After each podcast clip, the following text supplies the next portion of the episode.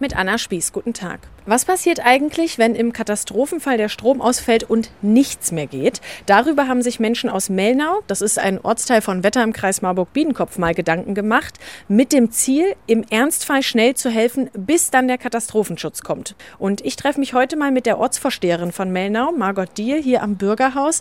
Guten Morgen. Schönen guten Morgen. Erzählen Sie doch mal, wieso haben Sie das überhaupt gemacht? Wir hatten ja schon viele Brände im Burgwald in unmittelbarer Nähe und wir hatten auch schon Überschwemmungen zum Beispiel in Wetter. Und fällt der Strom in Wetter aus, haben auch wir in Melnau keinen Strom. Und wir müssen gucken, dass wir dann, bis die Versorgung nach Melnau kommt, uns selber versorgen können, beziehungsweise die Menschen versorgen können, die Hilfe brauchen. Dafür ist dann extra eine Arbeitsgruppe gegründet worden. Knut Gisselmann leitet die. Er ist auch hier im Bürgerhaus.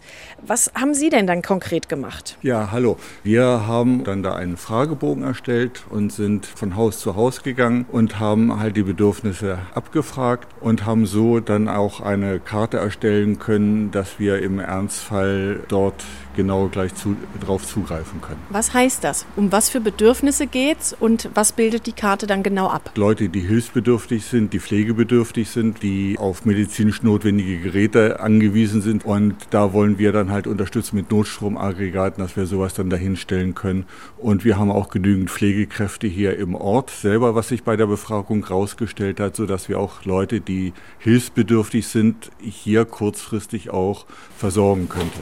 So, wir gucken uns die Riesenkarte hier an. Ah ja, das heißt genau, hier sehen wir den Ort Melnau und dann sehe ich verschiedene Punkte, blau, lila, braun, da steht zum Beispiel ein R drauf, ein E, das heißt, wofür stehen die Sachen? Eine Legende gibt es auch.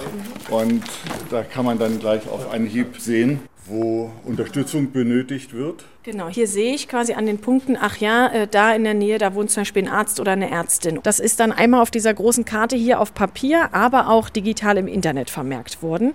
Und die kann dann natürlich auch von Feuerwehr oder Katastrophenschutz genutzt werden, damit die im Ernstfall einen Überblick haben und wissen, wo sie am schnellsten helfen müssen. Vom Bürgerhaus in Melnau, Anna Spieß.